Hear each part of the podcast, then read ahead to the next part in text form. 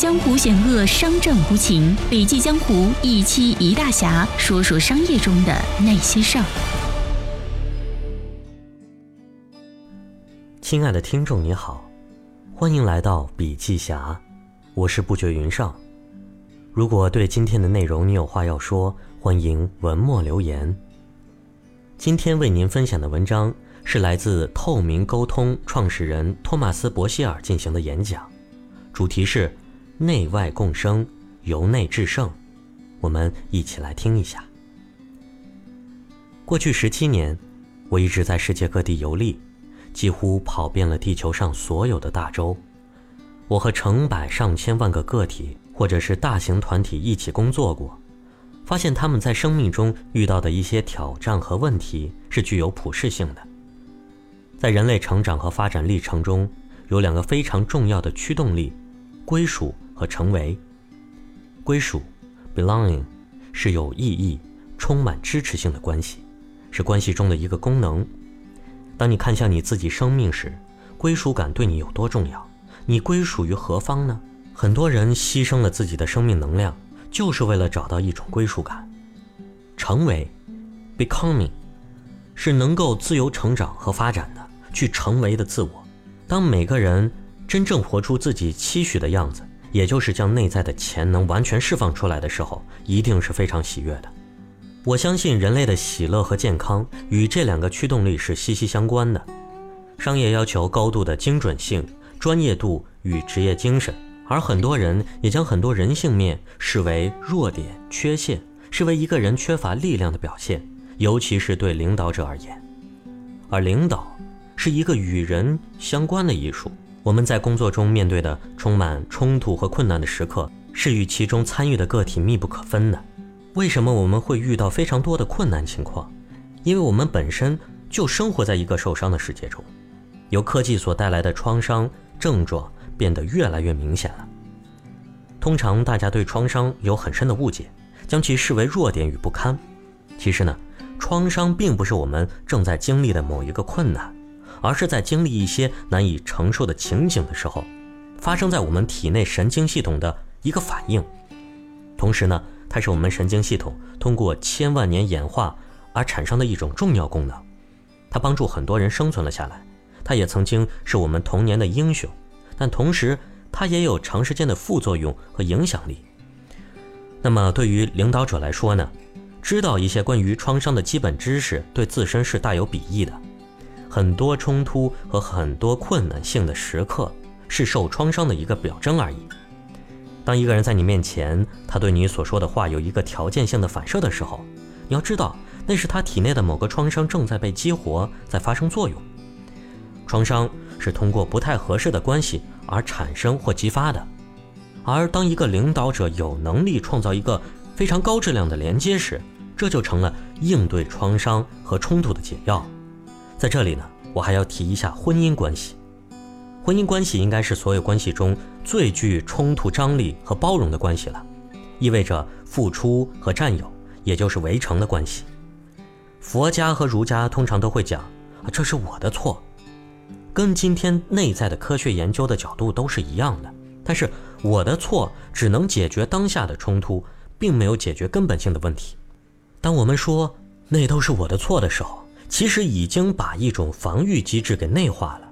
这其实并没有太大的帮助，因为我们通常被权威或者父母教导说这都是我的错。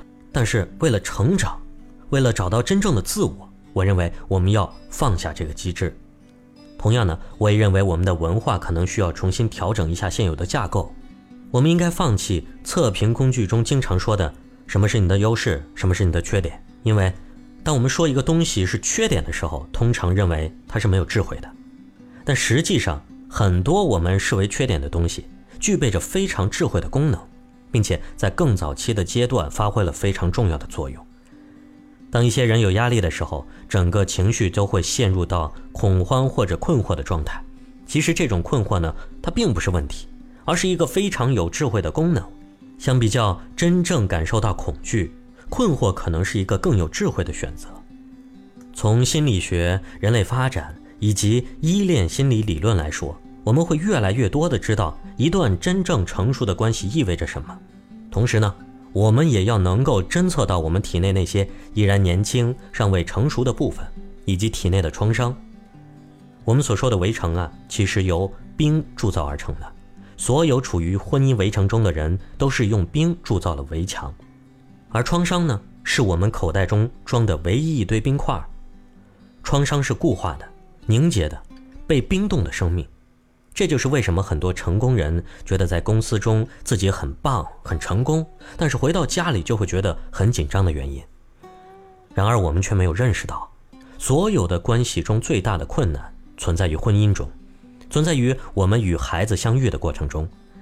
任何一个我们尝试在家庭或者某一个地方避免和逃离的东西，都会在另外一个地方再次出现，只能逃得了一时。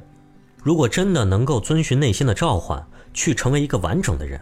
如果婚姻真的是一个围城的话，我们就要知道，婚姻就是我们应该做的功课。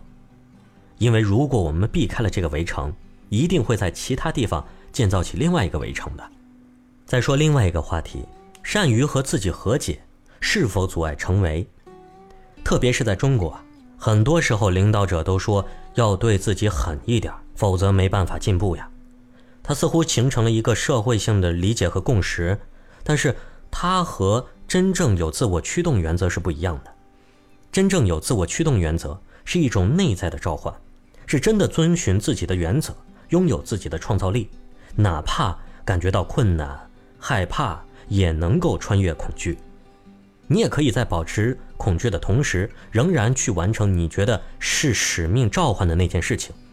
你的喜乐和平静来源于你激活了你的创造力。在我看来。你并没有因为你的归属损害了你成为的这个原则。普遍来说，对自己诚实和对自己狠一点是两码事情。